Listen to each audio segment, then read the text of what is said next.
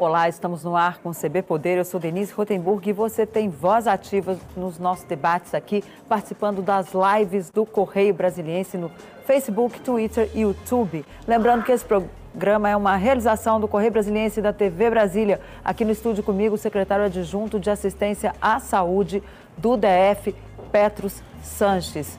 Seja muito bem-vindo, doutor Petros. Que, que a gente pode esperar aí nos próximos dias dessa situação? Estamos em colapso do sistema mesmo? Para chegarmos aí ao lockdown que os empresários tanto reclamam? Boa tarde, senhora Denise. Eu agradeço muito o convite, né?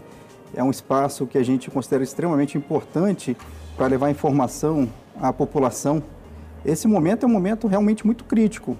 Né? O que a gente percebe é, nacionalmente é de que temos aí dificuldades, não só no Distrito Federal, as unidades federativas, não só na circunvizinhança do Distrito Federal, mas em nível disseminado nacional, vivenciam diversas dificuldades com taxa de ocupações, alastramento, disseminação dos casos de doenças. E a gente não está muito diferente, até porque recebemos um impacto muito dessa região que muitas vezes não tem um nível de assistência bom para poder atender toda a população, principalmente no nível de alta complexidade, que são os leitos de UTI. Na semana passada, nós chegamos a ter apenas um leito de UTI para adulto e dois de criança. Por que, que chegamos a esta situação? A culpa foi da população ou foi das autoridades que não souberam aí se preparar para esse alastramento do vírus e da pandemia, uma vez que estávamos com tudo aberto? Então, a gente tem que entender muito a dinâmica da solicitação de leitos de UTI. Essa dinâmica, muitas vezes, a entrada da solicitação, o direcionamento de paciente, um paciente de alta que sai de egresso, realmente naquele momento, na foto, mostrou um leito adulto e dois de pediátricos, crianças. Né? O que a gente tinha naquele momento ainda eram leitos que estavam sendo desocupados de pacientes egressos e higienizados, né? Então, a foto daquele momento que está na sala de situação, que é a transparência para a população, mostrou esse quantitativo. Esse quantitativo, assim, é altamente alarmante, porque hum. quando a gente coloca o tamanho da nossa população, as nossas necessidades e vê, percebe que só tem um leito naquele momento disponível, higienizado, à disposição de uma população como a nossa, ainda mais tendo abrangência de um entorno, é preocupante. Né? temos um plano de mobilização. Esse plano de mobilização ele vem acompanhando o avançar da primeira onda da doença. Ele veio de uma maneira diferente. Tivemos aí um período de dois meses onde a taxa de transmissão, que é o nosso dado mais importante desse avançar, ela subiu de uma maneira muito importante a ponto de termos uma taxa de transmissão na sexta-feira de 1,08. Isso quer dizer que temos um alastramento para cada um paciente que adquire, vou colocar em 100 pacientes que adquire, que adquire, que estão portando a doença, 108 vão surgir. Vamos dizer assim, de uma maneira mais facilitada. Ou seja, as doenças estão ganhando... para cada um, mais de 100? Não, vamos colocar cada 100, uhum. é para facilitar mais a contagem, teríamos aí 108 adquirindo a Entendi. doença. Então, o alastramento da doença nos impõe realmente uma dificuldade, sabendo que essa doença tem um comportamento que a gente tem que prever um período de duas semanas adiante.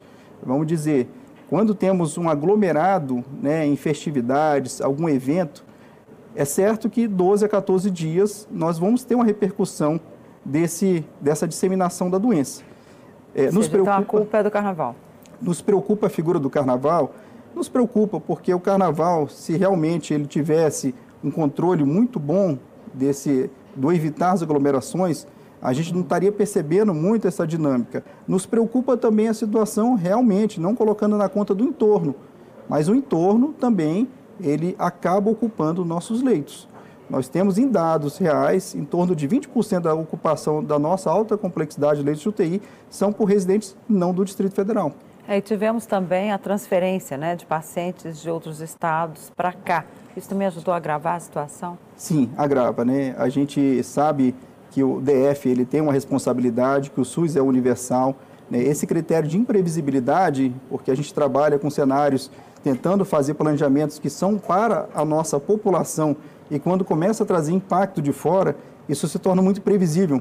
Né? Então, o plano de mobilização ele foi realmente reativado, né? ele acabou avançando em fase de ativação nos últimos dias para poder dar essa oferta mais ampliada. Colocamos já na inauguração do Hospital Regional de Samambaia sete leitos na sexta-feira mesmo. Eles foram inaugurados, isso era já um planejamento prévio. Então, eles, coincidentemente, entraram na sexta-feira. Tivemos a conversão de alguns leitos, com a aquisição de alguns leitos da iniciativa privada para a Covid. Né? Isso também já deu uma margem de segurança. E tivemos também agora o adentrar no Agarram e também Hospital Regional de Ceilândia na data de hoje.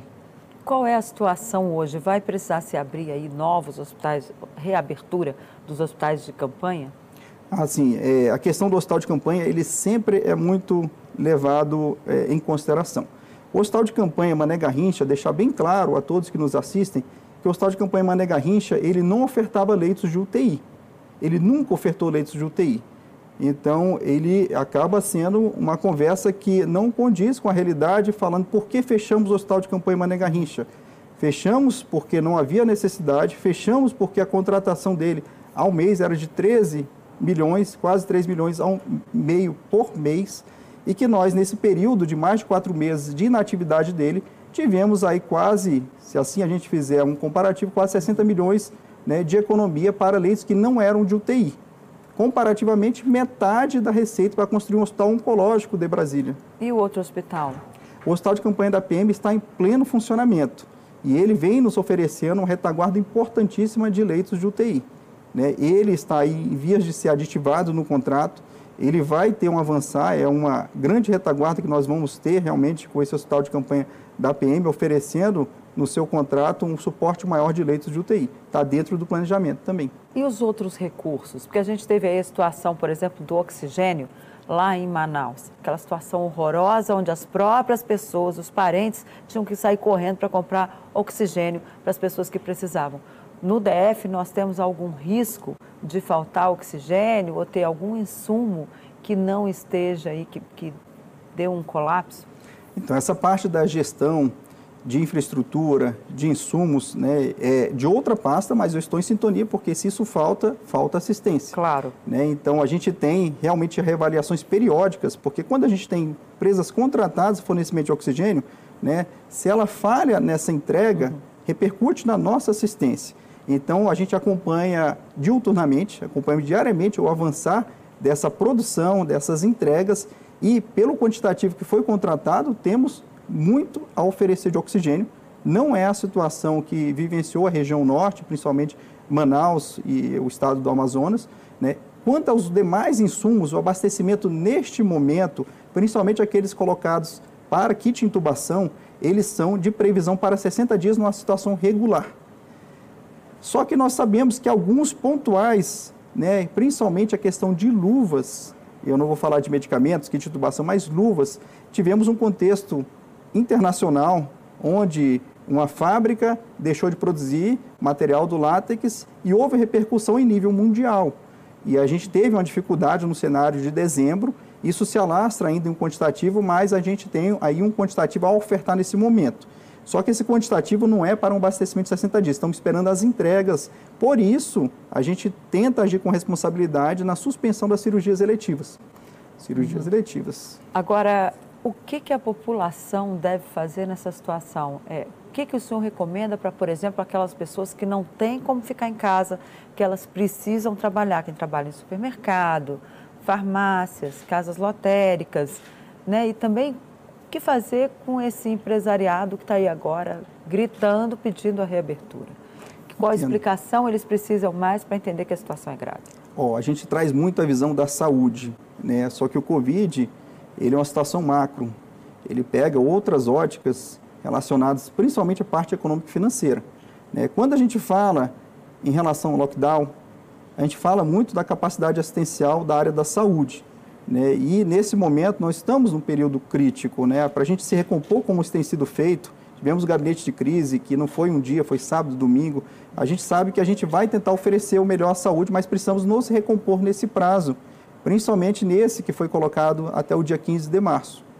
Né? Entendemos também a lógica do sistema econômico e financeiro, né? mas a gente, nesse momento, infelizmente, se a gente não tivesse esse fechamento, vai faltar leito. Faltaria leito se não houvesse fechamento para quem está nos ouvindo, seus familiares, né? as pessoas próximas. Então, isso a gente deixa bem claro. Ah, mas por que não houve planejamento para isso? A doença é diferente. Então, há muitos outros conceitos associados à questão da implantação. É, é custo de ociosidade de um leito, né? é a questão da dificuldade de recursos humanos. Não temos recursos humanos nessa disseminação para construir leitos, podemos até comprar, mas recurso humano a gente não acaba comprando nesse quantitativo de assistência. E o que, que falta? É médico? É, é enfermeiro? Os médicos, na realidade, eles são realmente é, uma profissão distinta. Eu sou, sou médico de formação, né, onde muitas vezes a gente sabe que o preparo para atuar no leito de UTI e ter uma performance adequada desse leito, né, com os pacientes saindo dali com muita qualidade de saúde, é difícil. Então, esses profissionais são extremamente qualificados, habilitados. Né? no meu caso, minha profissão de ginecologia obstetrícia, eu não me atreveria a entrar de forma alguma a conduzir um paciente crítico, mesmo tendo alguns conceitos. Né? Então, a gente tem que entender que há limites também de recursos humanos que eles são infinitos. Em termos de experiência para intubação e para todos esses procedimentos que precisam ser feitos em caso de pacientes de Covid, pacientes graves? É, se fosse só intubação, ele seria até mais tranquilo. Mas a condução de um paciente instável, né, para que ele possa realmente ir lentamente se mantendo uma situação de estabilidade e dali a um prazo, como é a média de internação de um paciente desse crítico, 12 dias sair de uma UTI, né, a gente sabe que precisa de uma boa mão, uma boa experiência e uma excelente qualificação e habilitação. Agora, doutor Petros, raciocina aqui comigo. A gente tem uma situação em que todos os dias se acompanha ali, caso a caso, a evolução do cenário de Covid, seja no Brasil, seja no DF, enfim, todas as unidades da federação têm feito esse trabalho de acompanhamento. No momento em que se registra número X de casos, já não dá para ir preparando o sistema de saúde para a hipótese daquelas pessoas virem a precisar de uma internação ou um, tiver uma evolução do caso, já não dava para ter ali preparado o sistema para evitar essa situação que chegamos na, na, da semana passada, por exemplo, de ter ali um leito. Senhora Denise, é muito excelente a colocação da senhora, que acho que são muitos que perguntam e fazem esse questionamento. Né? Por que só agora? Né? Precisou chegar a esse quantitativo sexta-feira para que tenha leitos no sábado, domingo, na segunda. Na realidade, o que a gente percebe, muitos são eventos coincidentes. Né? Porque se a gente vai ter leitos no sábado, domingo, na segunda, porque houve um planejamento já de dias atrás. A iniciativa pública não se trabalha com aquisição de leitos de uma tamanha facilidade. Né? A gente já estava em planejamentos prévios para esse aumento. Então, assim, coincidentemente, coincidiu que sexta-feira, a própria inauguração da unidade Samambaia, que já estava tempo sendo construída, recursos humanos, que temos dificuldade de contratação na rede própria, existe uma lei complementar que nos impede contratação com impacto financeiro na saúde até dezembro deste ano. Então, fizemos e, coincidentemente, na sexta-feira houve inauguração. Não foi porque faltou um leito que foi inaugurado porque entraram já entrou, estava na já estava planejado. previsão então agora outra coisa outra dúvida é na segunda na semana passada o governador chegou a avisar que olha teremos só o, o toque de recolher ali de 22 horas até 5 da manhã. De repente, na sexta-feira, isso muda, foi aquela correria, olha, é lockdown a partir de meia-noite de, de domingo né, a partir das zero horas de domingo. Inicialmente achava-se até que seria no sábado. Por que, que houve essa mudança assim tão rápida? Não houve um planejamento para se fazer lá para o lockdown direto, já que a situação era grave? É, quanto à questão do lockdown ter mudado de uma hora para outra, faz muito sentido quando a gente pensa de que o cenário de ter tido em um dado momento do dia um leito disponível para o perfil adulto, ele chamou muita atenção. Uhum. Esse chamar atenção nos coloca sempre numa previsibilidade do que acontece agora até um período de 14 dias. Em períodos seguintes, a gente vai vencer 12 a 14 dias de uma taxa de ocupação mantida mais alta. Se a gente não fechasse agora, a gente ia coincidir períodos de manutenção ou extensão desse, desse período. É o período de nos recompormos né, em abastecimentos, em força de trabalho, a cirurgia eletiva suspensa para poder nos apoiar também em número de leitos, em quantitativo de recursos humanos. Então, é uma situação realmente inusitada. Né? A doença nos traz muita imprevisibilidade. E essa imprevisibilidade temos que estar trabalhando diariamente nesse acompanhamento. É lógico também, eu coloco que se realmente tivermos situações de aglomeração, esse impacto vai vir de 12 a 14 dias. Agora, e as vacinas? As esper a esperança da vacina? Quando é que teremos mais para poder dar aí uma tranquilidade maior para a população, especialmente acima de 60 anos, que ainda não chegou ali na sua vez uma, a uma faixa que ainda não começou a ser vacinada? Uhum. Eu vou colocar que a saúde trabalha na forma de um comitê, um colegiado, para definir muitos a questão dos grupos prioritários, quando esse quantitativo reduzido de vacinas de doses chega até nós. Travamos realmente, aí eu vou falar em nome do colegiado, batalhas muito distintas. Na hora que a gente tem classes, segmentos da sociedade, setores, profissões que nos colocam como um grupo prioritário querendo se colocar à frente dos idosos. Então, temos dados muito tranquilos para poder entender que o idoso é a nossa prioridade. Claro. 76% dos óbitos que aconteceram no DF por Covid foram na faixa etária dos 60 anos ou mais.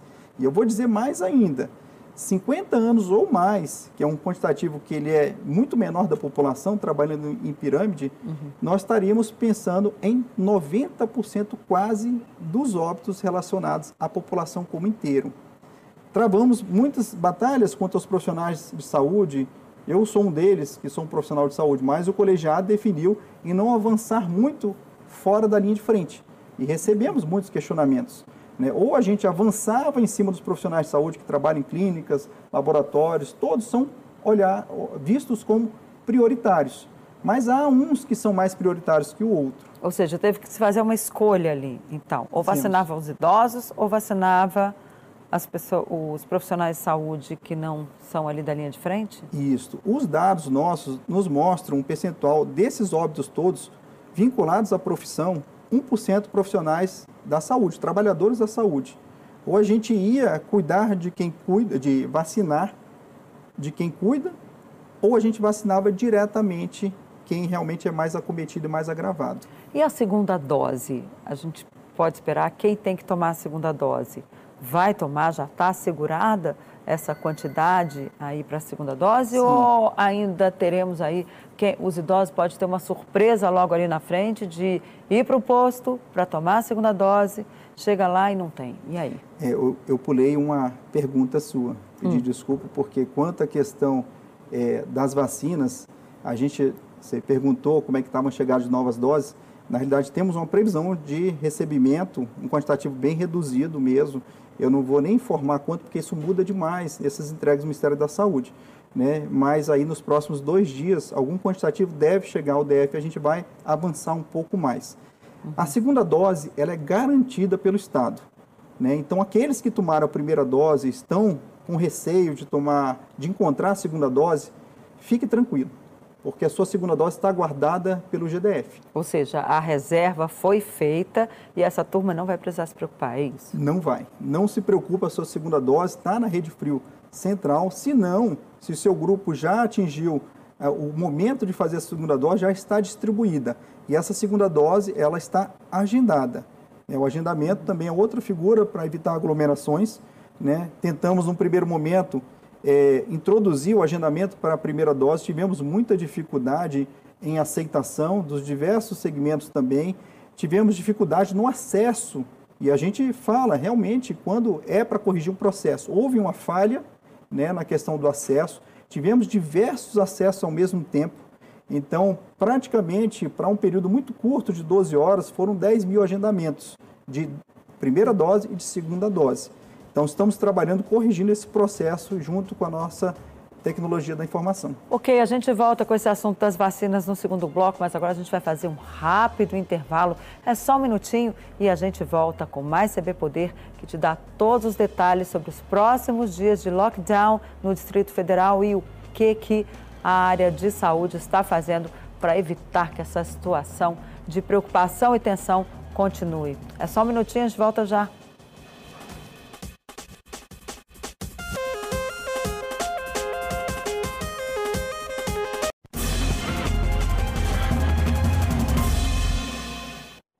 E a gente volta com o segundo bloco do CB Poder, que recebe hoje Petros Sanches, secretário adjunto de assistência à saúde. Doutor Petros, no primeiro bloco a gente encerrou falando das vacinas e do agendamento, que tá, foi muito difícil ali no início, muito tumultuado. Inclusive, o senhor estava me dizendo agora no intervalo que reativaram o telefone. Como é que está isso? Como é que as pessoas podem ali agendar a dose da vacina?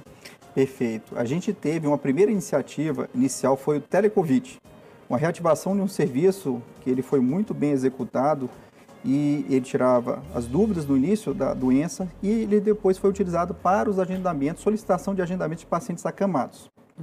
Agora, solicitação de agendamentos para os pacientes acamados, não existe mais o telecovid. Esse deve ser feito na plataforma no site vacina.saude.df.gov.br. Quem não tem acesso ao computador? Porque a pessoa idosa, por exemplo, às vezes ela não sabe nem como acessar. Se precisa, precisa de ter um jovem lá para poder fazer esse agendamento, às vezes a pessoa não tem, mora sozinha, como é que ela faz? Ótimo, excelente. Pensando nisso, tivemos algumas reclamações dessa dificuldade no acesso, mesmo esse acesso sendo plataforma de computador, um tablet ou um celular, né? e encaminhado para o seu e-mail, o e-mail ali relatado, né, questão do formulário preenchido e falando do agendamento, caso precise realmente a pessoa se, se perceber como agendada, né, mesmo tendo o sistema todo o banco de dados, a gente percebeu essa dificuldade e iniciamos então, junto com a Secretaria de Economia, o uso do 60 agora, iniciando agora, no período da tarde. Na realidade, vai iniciar ainda, então já estou antecipando. Opa, ó, você que está em casa, atenção! O telefone é 160 e aí a pessoa, na hora que a, ela é atendida, ela digita o 2, é isso? O 2, exatamente, senhora Denise. A gente vai ter essa opção, vai cair no, no atendente, ele foi treinado pela equipe da saúde em parceria e ele vai poder preencher essa mesma plataforma para que a gente possa ter o agendamento facilitado para esse grupo utilizando o tridígito 160. 160 vai ser atendido digita 2 e vai poder, então, com o atendimento, fazer esse agendamento. Olha aí, ó, em primeira mão, aqui para você, o agendamento da vacina da Covid. 160, no momento que você é atendido, aperta lá o 2, que a pessoa vai lhe direcionar para poder fazer esse agendamento da vacinação. Agora, tem muitas perguntas aqui na nossa live sobre os hospitais de campanha. A Rosa Ribeiro, obrigada pela sua participação, Rosa. Ela quer saber por que desativar os hospitais de campanha, sabendo que podia aumentar o número de casos. A Helena Queiroz também quer saber por que, que o hospital de campanha de Ceilândia está fechado 12 meses e não fizeram nada. Esse é o comentário da Helena. Depois tem mais algumas aqui que eu vou perguntar aqui para o senhor. Ainda tem aqui a Janaína Alves Silva perguntando se vai reativar o hospital de campanha. Enfim, muitas dúvidas aqui dos nossos telespectadores. O hospital de campanha Mané Garrincha, né, ele tem aí algumas situações que estão sob acompanhamento dos órgãos de controle Importante a gente frisar isso também. Né? Ele teve sua grande serventia para o atendimento aos pacientes de menor complexidade. Enfermaria, nós não tínhamos leitos de UTI. Então, assim, a nossa retaguarda dentro da rede, ela tem a capacidade, neste momento, de atender essa, essa, esse perfil de paciente para leitos de enfermaria. Né? O nosso grande gargalo e nossa dificuldade que vivenciamos naquele momento da, da semana passada foram leitos de UTI. Quanto ao hospital de campanha da Ceilândia, ele teve a sua ocupação, ele está em atividade neste momento, sim.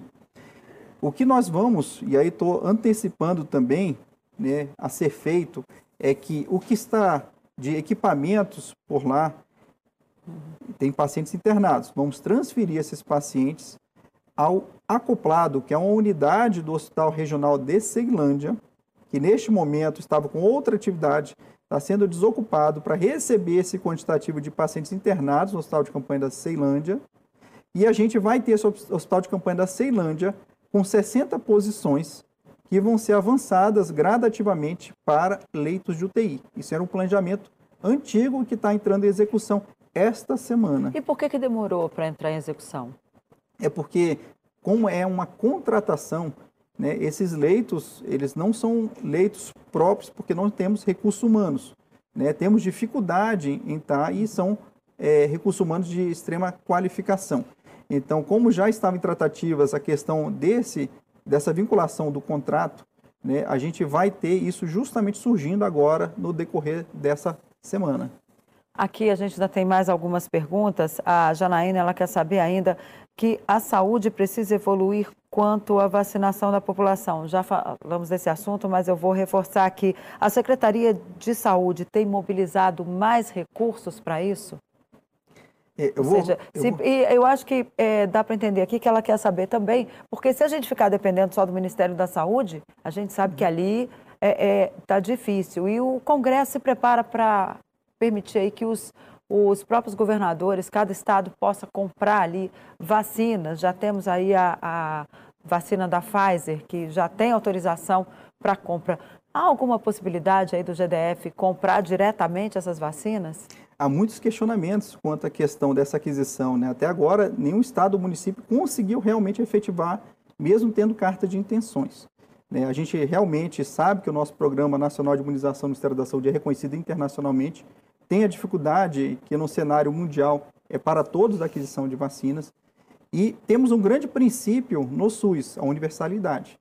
É, no momento que a gente coloca agora, a nível de competição, estados que tenham é, capacidades econômicas maiores de comprar, outros vão ser preteridos, porque o quantitativo é reduzido. Já existiu uma tentativa de aquisição pela iniciativa privada que uma dose que era comprada pelo Ministério da Saúde a 5 dólares estava quatro vezes mais. Então aí começa a se esgotar também o recurso financeiro também. Lembrando de que se um estado, e aí eu vou colocar aqui que a unidade federativa do Distrito Federal avançou no segmento da população com 76 anos ou mais e tivemos uma cobertura de 120% dessa população, é porque nós vacinamos pessoas residentes fora. E esses 20% são coincidentemente os mesmos 20% que nós temos de ocupação maior dos não residentes do DF. Então, são pessoas que não residem no DF, transitam no DF, trabalham no Distrito Federal e eles fizeram a vacinação e ocupam os nossos serviços. Então, nada mais natural também, até pelo SUS, que a gente também avance nessa população.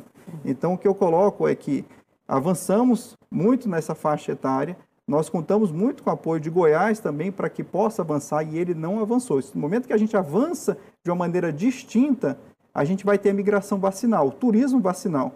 E aí realmente isso é muito ruim em nível nacional, porque pessoas de grupos prioritários vão entrar e serem, de repente, em aeroportos e fazer esse turismo vacinal para poder ser atendido em outra região.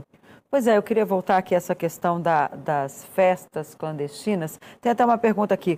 Com que ela quer saber, ou, ou ele quer saber, a justificativa para o GDF não ter UTIs após um ano de pandemia. Outros países já anunciavam que isso ia acontecer. Por que o GDF não tomou a providência, não tomou providências e agora joga a culpa na população e nessas festas que a gente viu aí durante alguns meses que realmente foram muitas festas, teve que haver uma fiscalização ali forte para que elas não existissem, para que as pessoas pudessem parar com essas aglomerações. Como é que o senhor vê isso? Porque a população também agora está dizendo, ah, nós que levamos a culpa, mas não tem UTI, enfim. Foi irresponsabilidade geral?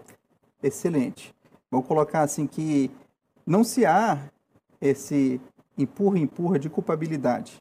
O que a gente vê é uma visão de médio e longo prazo é responsabilidade de todos, sejam nós gestores, sejamos a população de modo inteiro, a entender a doença. Temos uma ação civil pública que corria de uma maneira a exigir do GDF a recomposição do seu quantitativo de leitos UTI, que há uma parametrização de leitos UTI pelo tamanho da população. E em 2019, nós começamos a fazer aquisição, sim, desses leitos de UTI, a ponto de atendermos a contento todas as exigências da ação civil pública. Então, pelo quantitativo, excluindo a questão muito do Covid, nós temos realmente, pegamos uma situação com baixa quantidade de leitos de UTI, nós temos dados históricos que, quando foi no mês de março, repercussão muito dos anos antigos, chegamos então a cenários de 130, isso era comum de pessoas aguardando leite de UTI.